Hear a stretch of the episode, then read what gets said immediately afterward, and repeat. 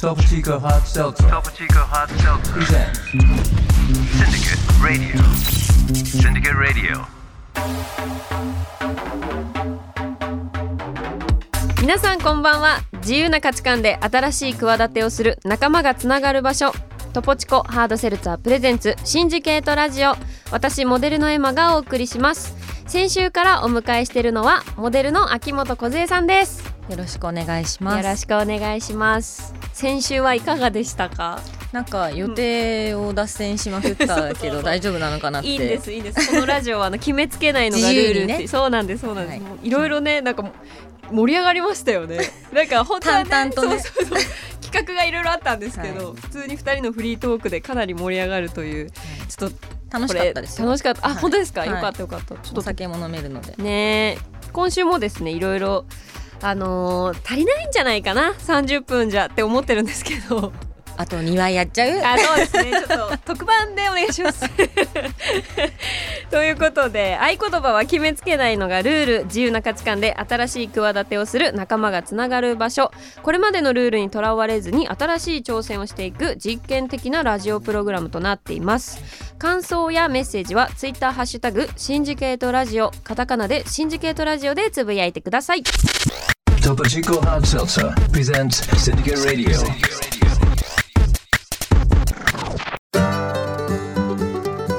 自由な価値観で新しい企てをする仲間がつながる場所トポチコハードセルツァープレゼンツシンジケートラジオモデルのエマがお送りしていますさあコズちゃん、今夜もトポチコハードセルツァーで乾杯していきたいのですが、はい。もう決めてますよ。あ決めてます、はい先週タンジーレモンライムだったんで、今週はパイナップルツイスト。おじゃあ今コズちゃんの後ろにある、えー、冷蔵庫からちょっと取りますねはい。なんかさクラブとかでさ、いやもう最近何年も行ってないけど、はい。お酒買うの並ぶの嫌だからこういう自販機あったらもう完璧じゃない？確かに。しかもなんかクラブとかに合いそう。いいよね。パッケージもそうだしビジュアルがやっぱ可愛いから、ね。クラブとか。あもう来ちゃった。ごめん。あ全然全然大丈夫ですよ。来ちゃったクラブとか行かなくなりましたよね。ね昔はなんかたまにそういうファッション系のパーティーとか行ったりしてましたけど。海外で行くのが楽しいよ。私海外に行ったことないんですよね。あそっかパリで行ってないそう行ってないんです。だから行きたいなと思ってたらなんかなかなかね。確かに。そうなんです。じゃあということで、乾杯。今週も乾杯していきましょう、はい乾杯。あー。あやっぱタンジーレモンライムもすごい美味しいな。どうですか？今週のお味は。すっごいパイナップルの香りが鼻にファって抜けるね、パイナップルツイスト結構香りが強くて、女性人気が高い感じの味わいですよね。懐かしい。リタパインずっと飲んでた。若い時は。懐かしい。リタパリタパイン。久々聞いた。やばい懐かしリタパイン。い。ありましたね。なんかさそういうう時期ない。20代前半？ちょっとお酒覚えたての。わかりますわかります。焼酎なんか飲めない。ビール苦い。リタパインみたいなやつ。ストローで飲みたい。いや酔うやつなんですよ。わかるわかる。あったな懐かしい。いやでも今も好きよ、なんか一杯ぐらいなんかね ちょっと甘いものは飲みたい飲みたくなりますよね。そうトポチコはね結構味わいがかなりすっきりしてるんで、飲みやすいですよね。食事と飲むのが結構私はお気に入りで、いいね。強すぎないので味わいが。そういいんですよね。まあ今日もいろいろ。いい番組ですね。お酒を飲みなねがら。楽しいですよね。じゃあ今日もリラックスしていろいろちょっと飲みながらお話できたらなと思うんですが、はあのー最近 急に仕事急に急に最近どうですか？なんかなかなかプライベートでも最近お会いできてなかったね。忙しくてい。やいやいや誘っても誘っても断られるんですよ違いますよ違いますでも1か月前ぐらいにうん一緒に撮影、ああのしたねさせていただいてエマちゃん忙しくて次があるってすぐ帰っちゃうからたまたまたまたまですちょっとねたまたまなんですやめてくださいなんかすごい避けてるみたいなそんなんじゃないそんなんじゃないまあタイミング合えば全然ねいつそう。そうそう。もあるしね撮影させていただいて。でもなんかこうやってゆっくりこうなんて言うんだろう、公の場というか話したりするお話しって。あんまないするのってもんね。以前あのー、3年前か4年前ぐらいにこずちゃんがやられてたラジオに昔出演させてもらって。もっと前よ。もっと前ですか？え5年ぐらい前あ5なんだ。年ぐらい前か。そうかも。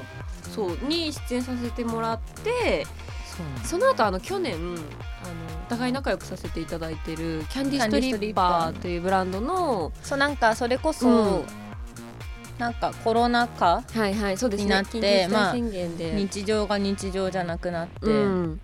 まあ、私たちの仕事もそうだけど、うんうんうん。やっぱ洋服屋さんとかもねお店開けないとかっていう時に、うんうん。まあ本当2人ともね、うん。私もエマ子も仲いい大好きなよしえちゃんのためうん。になんかしたいねっていうので,、そうですね。じゃあ人が集まるのがうん。本当になんか悪みたいな時だったから、じゃあもう私もエマ子もうん。自分たちでメイクもできるし、うん。スタイリングもできるし、うん。じゃあお互いであの私がよくパリとかでふざけてやる「はい。ハッシュタグ小が取るエマ子が可愛いっていうのがあるんはですけど、い。見てください皆さんぜひ。それやればよくないっていううんそしたらもう3人でことが済むしねっていうので、私がエマ子を取って、でエマ子が私を取ってっていう企画をやった時にちょっと喋ってうん。ね、そこで結構結構あの時でもがっつり喋りましたよね。うん。なんか分量的には多分乗ったのはそんな多く多くないけど、うんうんうん。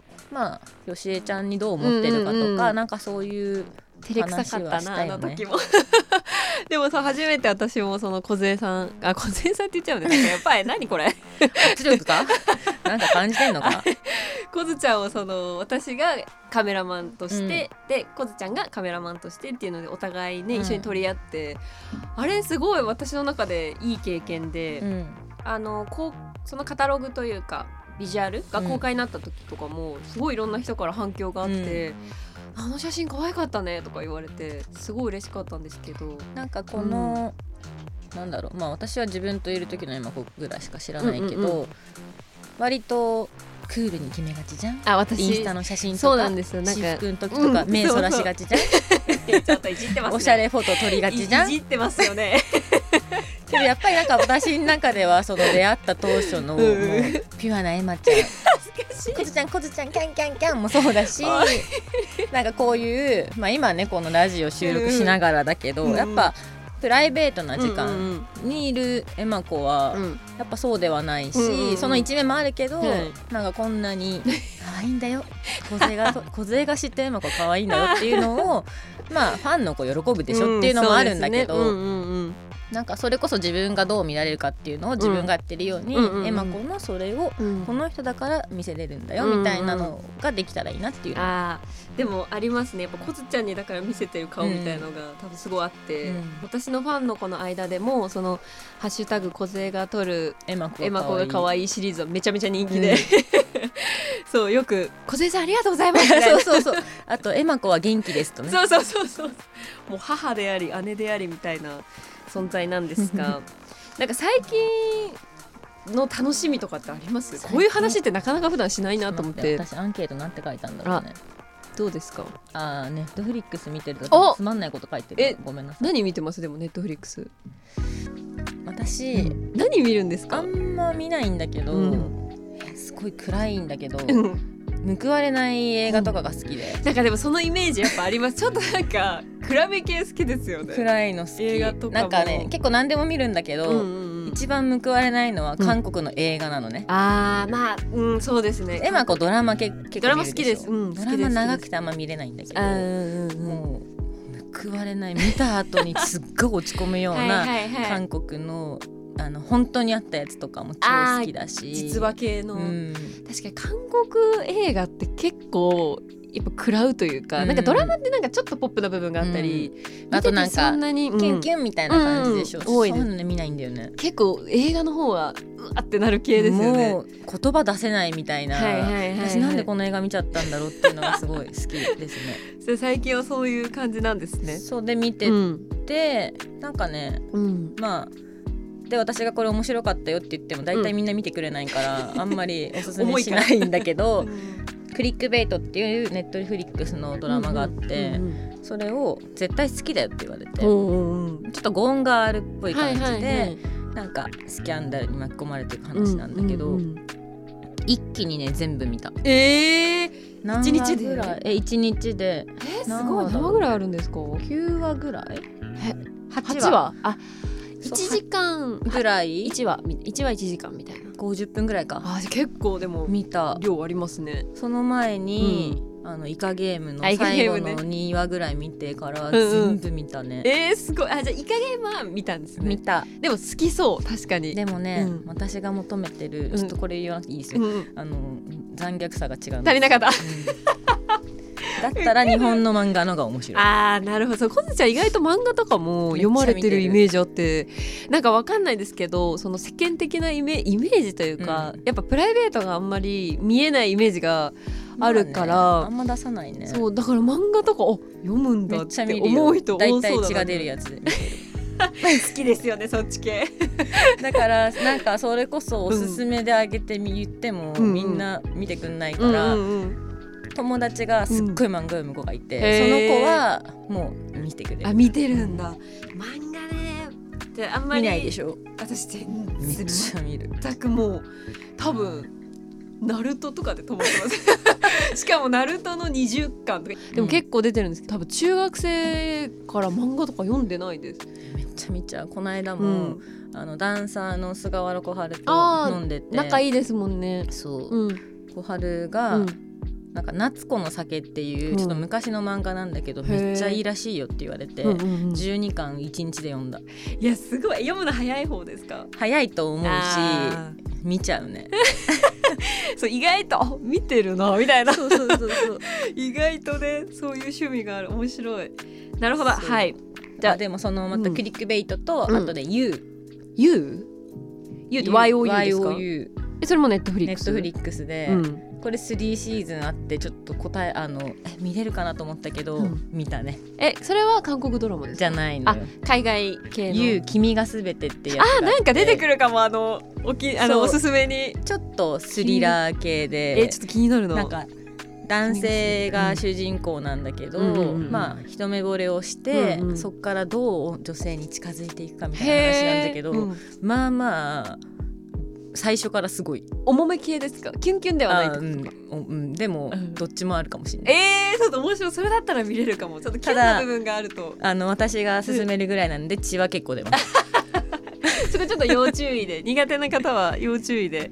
面白かったですよ。チェックしてみようかな。なんか気になる「うん。言う君がすべて」ですね。わかりましたはいということでそれでは今週もこずちゃんに選曲をしていただきましたのでここで一曲お送りしましょう、はい。フライデーナイナイトプランツね。フライデーナイトプランツはちょっとなんか私的にはちょっと意外な選曲だったかもしれないです。なんか、うん、えっとそれこそ X が好きだヒデが好きだとかいうんうんろん。な、まあねそういうイメージがあります。うん。いろんな好きなアーティストはいるんだけど、うん。割と食わずあ違う何でも OK って感じ。クラブもも。うんうん。クラブも友達が DJ してるから行くって感じで、うんうんうんもうあでもこの人が出るから行くとかそういうのももちろんあるんだけど、へえ。なんかなんだろう場が好きだったり、うんうんうん。その人が好きだったりとかっていうのがあるから、うんうん。じゃあなんかなんてことない時流れてあこれめっちゃいいねであ Shazam したりとかもあるし。なんか本当に全く違うジャンルが気になる時もあれば、うんっていうのがあるから、うんなんか特にもう絶対これしか聞かないですっていうのはない。ないかな。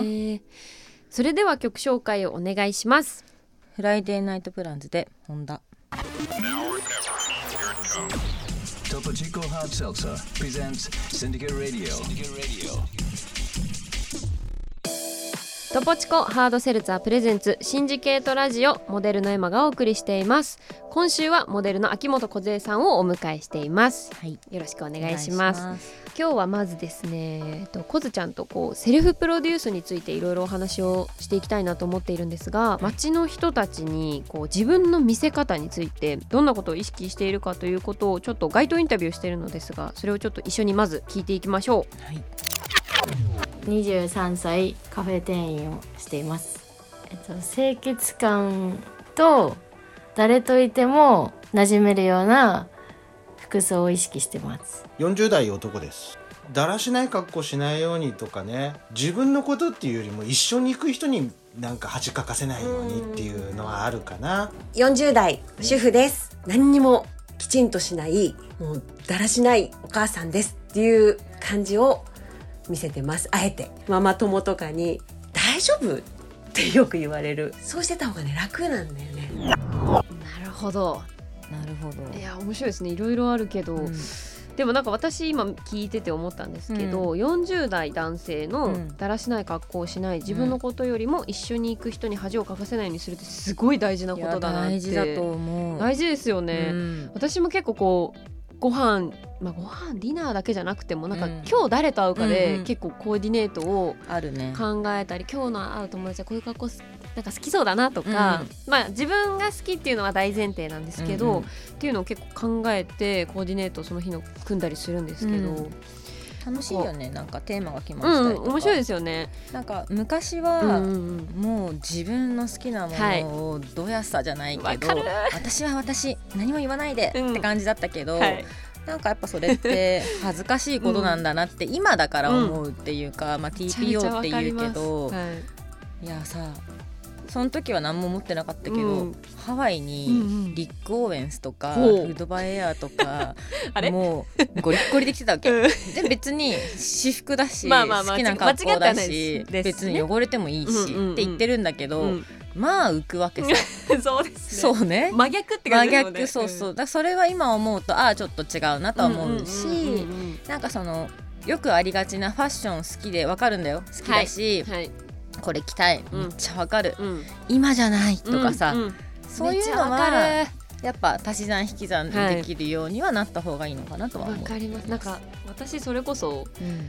マルジェラが好きで、うん。文文学総学院に入学してマルジェラを知ったんですけど、まあもちろん仕事もしてたし頑張れば買えなくもないっていう、まあお仕事してたし自自分でね、稼いだからっねて。思うんですけど絶対これ若い子で若い時に履いても似合わない。今特に今の自分にはるよね。似合わないっていうのがうん自分の中で勝手なルールがあって25歳超えたらマルジェラの旅を買うぞみたいなのがあって、だからなんかそういうのもまあセルフプロデュースの一つだなって思うんですけど、まあね生意気に見られたりね、うん、うん。うんプラスに見られないってことはたくさんあるし、うんうん。でも一緒です。私も昔とかはとにかくね。そう派手な格好して私が一番イケてるぞみたいな。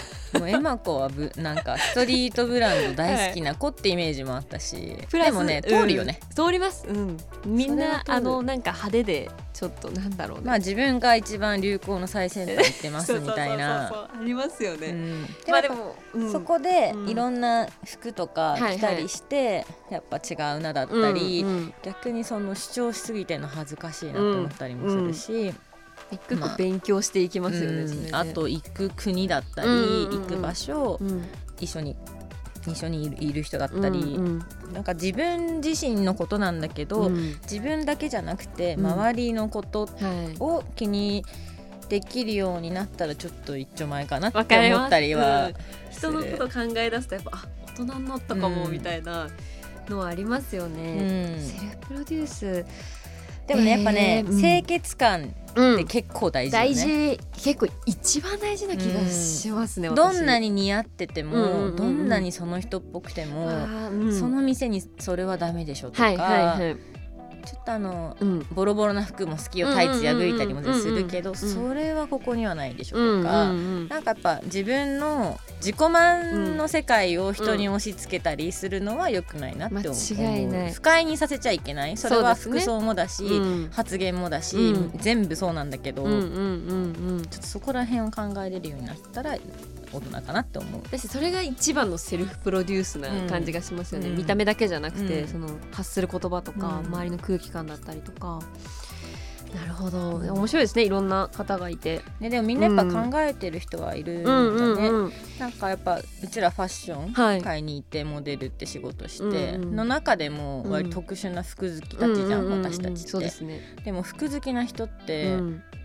あのなんていうの？うん集めたらはい。本当にごく一部だから、そうですね。洋服とファッションって絶対違うのよね、うんうんうん。ただ着れればいい人と、うん。でもこれが着たいっていう人のこだわりだったり、い、ろんなルールとかってあるから、うんうん。なんかその本当にファッションが好きでっていう中でどう見られたいかだよね。うんうん。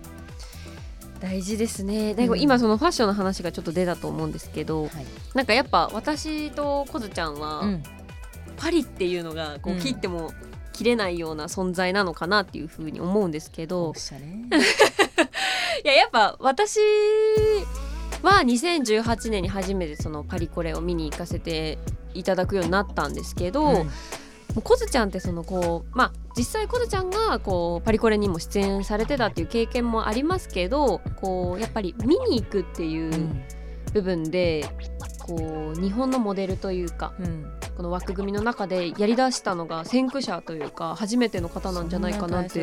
いやいやいやでも本当にそれは思っていてやっぱその後どんどんどんどんそれを真似してえショーに行けるんだみたいな感じでも私もそうですしだね。私世代のモデルの子だったりとか、まあ、私よりちょっと上の子上の方でもやっぱモデルが徐々にこう見たいっていう意味で、うんうん。パリコレに結構来ることがすごく増えたなっていう、うん。そのなんか流流行というかその流れうんを作った方だなっていうふうに思うんですけど、うこう初めて行った時のパリの思い出ってありますか、結構前ですよね多分一番最初に行か一れたのって。番最初はえーっとエルメスおのースカーフを若い子に使ってほしいっていう企画があって最初は日本日本ロンドンニューヨークパリ、うん。LA かな、うんの各都市でそれぞれ撮影したやつがストリートでね、はい。でうちの兄弟うん。がやったりとか、なんかその土地土地の人が撮ったんだけど、うん。それをもうちょっうとん。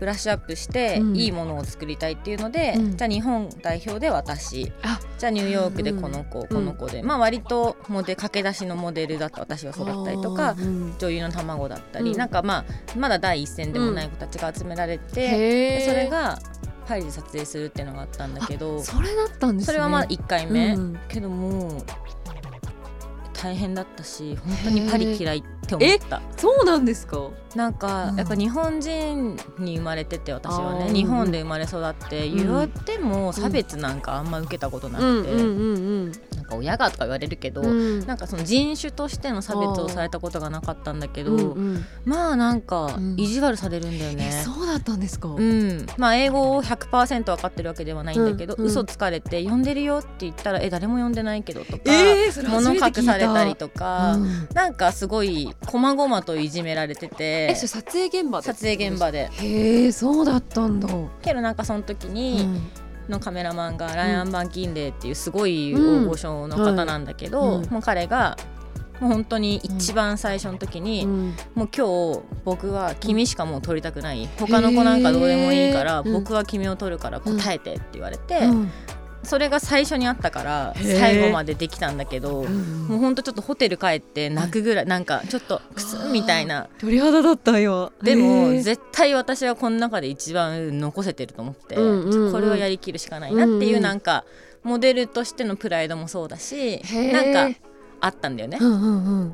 でもなんかもうパリなんか来たくないなって、えーそれだ初めて聞きました、うん。その話。思って帰ったじゃあ一番最初はもうお仕事としてというか撮影で撮行かれてて。そのショーを見るっていう何年だったんだろうね。2000でもそれこそエマ子と会ったぐらい、はいはい。2013ちょっと調べてくださいね。1314とか。1314年ぐらいに、うんうん。なんかえーっとねそれこそ今でもまあ大親友うなん。レモンライフの千原哲也さんっていうアートディレクターがいるんだけど、うん。なんかたまたま仕事現場が一緒で、でもこの人今日何もしてないけどなんでいいんだろうなって思って でなんかでもふと二人の空間があって、うなんか真面目な話になっちゃって、うなんかどういう仕事をこれからしていきたいのとか、うん。いや何やってんすかみたいな,、うなんか結構2時間ぐらい2人でディスカッションみたいになって、で今もそうだけど、うん。インフルエンサーだったり、うんうん。インスタグラマーだったり、うん。読者モデルとか、うん。なんか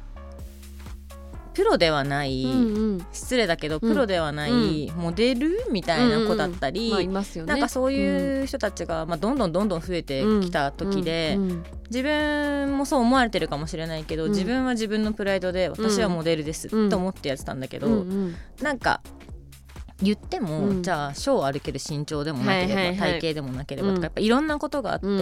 やっぱ万人受けもしないし、うん。なんかそこの葛藤の中で、うん。なんか本物も知らないのに、うん。なんかそういうこと一緒にしないでっていうのもありなんか違うよなって思ってじゃあ本物って言ったらパリだよねみたいになって、うんうんパリコレとか見てみたいよねとか言ってそこからだったなんかそういう話がポッとあったんだよね。うんうん。でよくあるお、うん。なんかうん。社交辞令の、じゃあまたご飯行こうねが本当2日後ぐらいにもう実現して、へえすごい。でそういえば梢ちゃん言ってた、うん。パリ行きたいって本当に行きたいのっていうか、うん。あなんか行きたいよね行くみたいになって、で自分もなんかそういう世界知りたいってなって、うんうんうんもうその当時知ってるブランドの PR の人だったり、はい。まあ、それまでの人脈で、うんうんあのパリのショー見てみたいんですけど、うん。あのもう自分でお金払っていくんでうん見させてもらえませんか、って言ったら、なんで？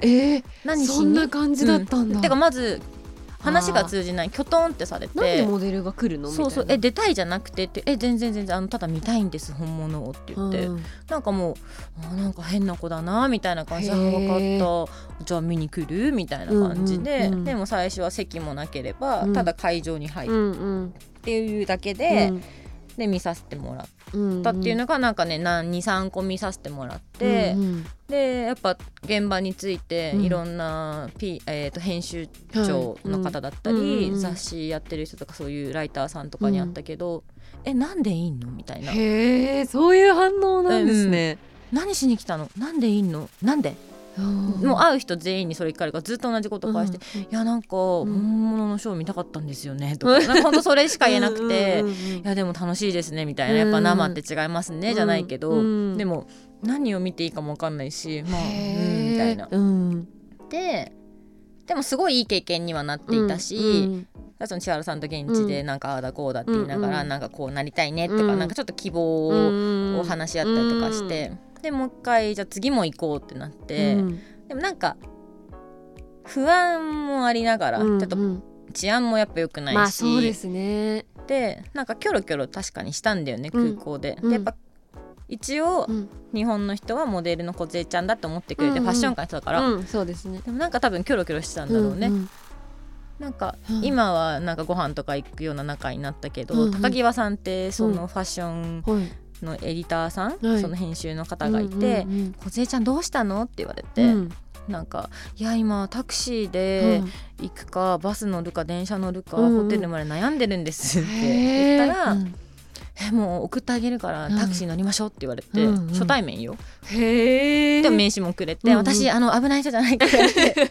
そうですね一応ね。そうで一緒に車乗せてもらって、うんうん。でその間に、うん。まあそれこそ「なんでなの?」とかいろんへなー。質問されて、うんうん。で、まあ、答えて、うん。自分も聞いていいですか?」って言って、うん本当に本物を見たくて来たんだけど、うん。正直ただ見てるだけしかできなくて、何をどうしていいか分かんないんですけど、うんっていうのを言って、うん。でもなんかその時に、うんまあ私たちはその記事に書いたりとかやっぱそういうことをしなきゃいけないからうん。メモ取ったりとかやっぱそういう違った見方はするけどう梢、ちゃんは自分が着る立場としてどう思うかっていうのを頭に残しておいたりとか、うんうん何かプラスになるんだったら、うん。ひたすら続けるべきよって言われてその方も自腹でずっと言ってて、あそうなんですね。それを覚えてもらってるから、うん。今この仕事につながってるとかで、なんかその人との出会いもすごい大きくて。すごいですね。それ私初めて聞きました。そう。からそっからだね。一応年に2回見に行って、うんうん。でも最初は衣装も貸してくれないっていうか貸してくれる貸しますっていう概念もないからなんでっていう。そうそうそう。だからなんかか自分の中でそのブランドあじゃあアンダーカバー行くならアンダーカバーリスペクトっぽい格好をしていくとか、あ自分の私服でっていう。そうそう。まあそ本当になんかパーティーでね、うんうん。自分おしゃれでしょっていうふうに言ってた、うんうん。けどなんかいろいろ考えて、うんブランそのブランドのショー見させてもらってんのに、うん。着てないのも変だよなとか、うんうんうんなんかあとそのタイミングと違う服着ていくのも失礼だよなって思ったり、うんうん私日本人なのに、うん。なんで日本のショー行ってないんだろうとか、はあ。いろんな考えが出てきて、うんで堺だったり、アンアンダーカバーだったり、うん。コムデ・ギャルソンだったり、うん。まあいろんなブランドがある中で、幼児山本だったり、日本人が作った服って日うん。本人のが似合うんじゃない？とうんか,、やっぱいろんな考えが出てきて、うんでどんどんうん提案してって見させてくださいとかこうですねとか。うん。で自分なりのスケジュール組んで、うん。あこの時間じゃここ見れないんだとかっていうのをかぶってる時間とかもありますもんね。そうやってって、でだんだんもう編集の方だったり、PR の方もまた次も来るの？とかじゃあまたパリで会いましょうねとか、なんかそれこそさっきの子に先週言った戦友じゃないけどうんうんうんうん。梢ちゃんはちゃんと来てる子みたいなうんうん認識をしてくれるようになってから、うんうん。なんかまた世界が変わっていって、うーん。でなんか自分ってはい。やっぱり今日本でモデルをやっていると、うん。千代の富士の娘なのは、うん。まあ、それは一生変わらないんだけど、うんうんなんかやっぱ何してうもん。それは絶対うん。枕言葉みたいにずっとあり続けることだから、うんうん自分だけの人生って思ったことがなかったんだよね、うん。今思うとね。うんうん。でパリに行って、うん。そうやって見続けてて結構最初の段階で、うん。私がアンブッシュの大きいピアスつけて、なんかトミー・トンって有名なフォトグラファーがれそのストリートスナップしたやつがい防具 .com のトップ飾った時に、うんうんまあ、写真も撮られてる時にも、まあ、あの子は誰なんうんだって言って、まあ、インスタグラムが一晩で何万人増えるとか、へーすごい。なんかもう面白いぐらいに増えていって、っていう時に、うん。は初めてうん。自分だけでうん。なんか生きてるんだなって思えたのがうん。パリで、うん。日本人なのも変わらないし今も日本で生活してるけど、うん日本じゃないところだったから気づけたことうんっていうのが私はすっごい大きくて、うんうん。なんかだから逆に帰っても、うん。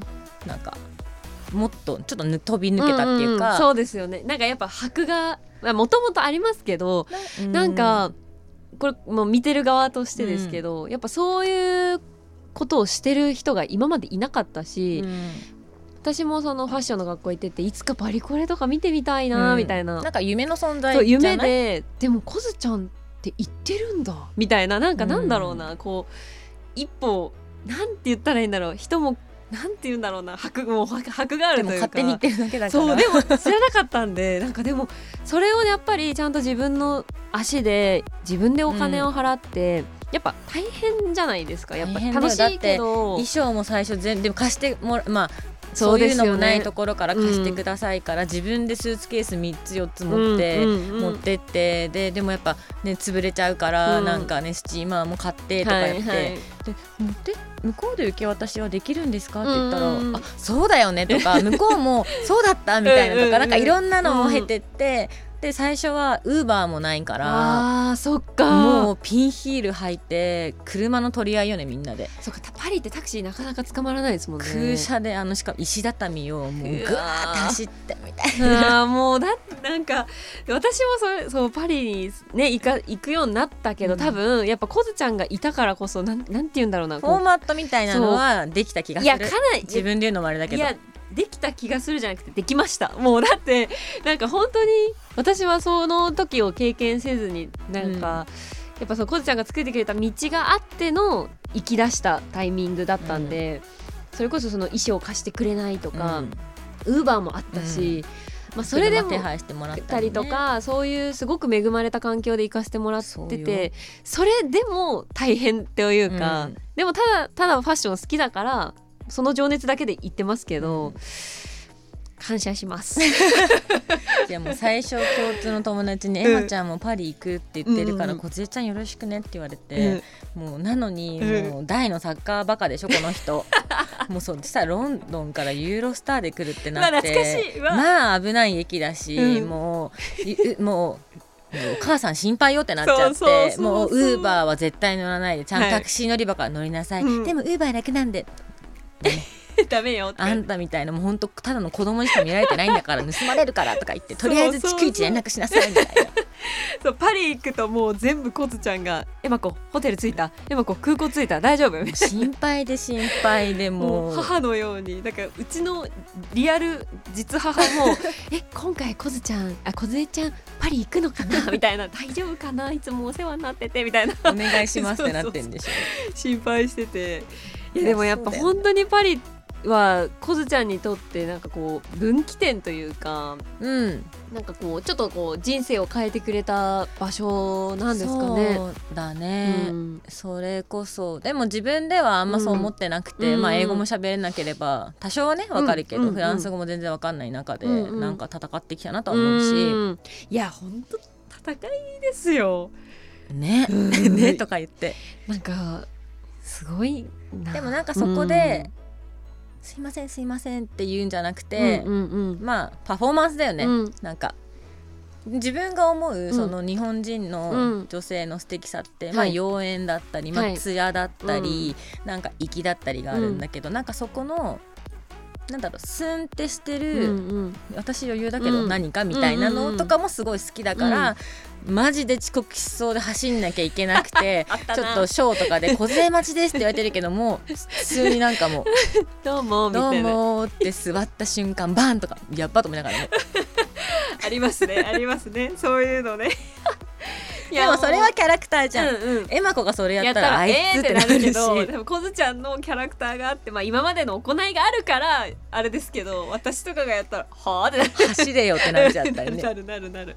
でもやっぱその独特な空間を一緒に経験したりとかしてるっていうのの共通項だよね、うん。エマ子とそうですね。私の仲良くなったりとか、それはかなりあるかも。だからやっぱ半年に1回パリに行けるのが私の中でいい意味ですごいリセット期間というか、だからね楽しいよね。早く行きたいですよね。来年行けるかな？行けたらいいな。ね行きたいですね。行きたい行きたい。でそこでまた小連が取るエマ子が可愛いをやって。大人気シリーズ。大人気シリーズを。それが見れるのはちょっと来年かな。来年あるかなはいということで。えこれもう OK? いきます？はい。ということででは今週のラストナンバーです、えーこの曲はどんな理由で選曲されましたか？そうですね。まあ先週強い女性をテーマにってしたんですけど、はい。なんかシエルちゃんも割と私たちの中でそうですね。特別な存在というか、強い女性だろ。ですね。もう強い女性を体現してる方っていうか、うん。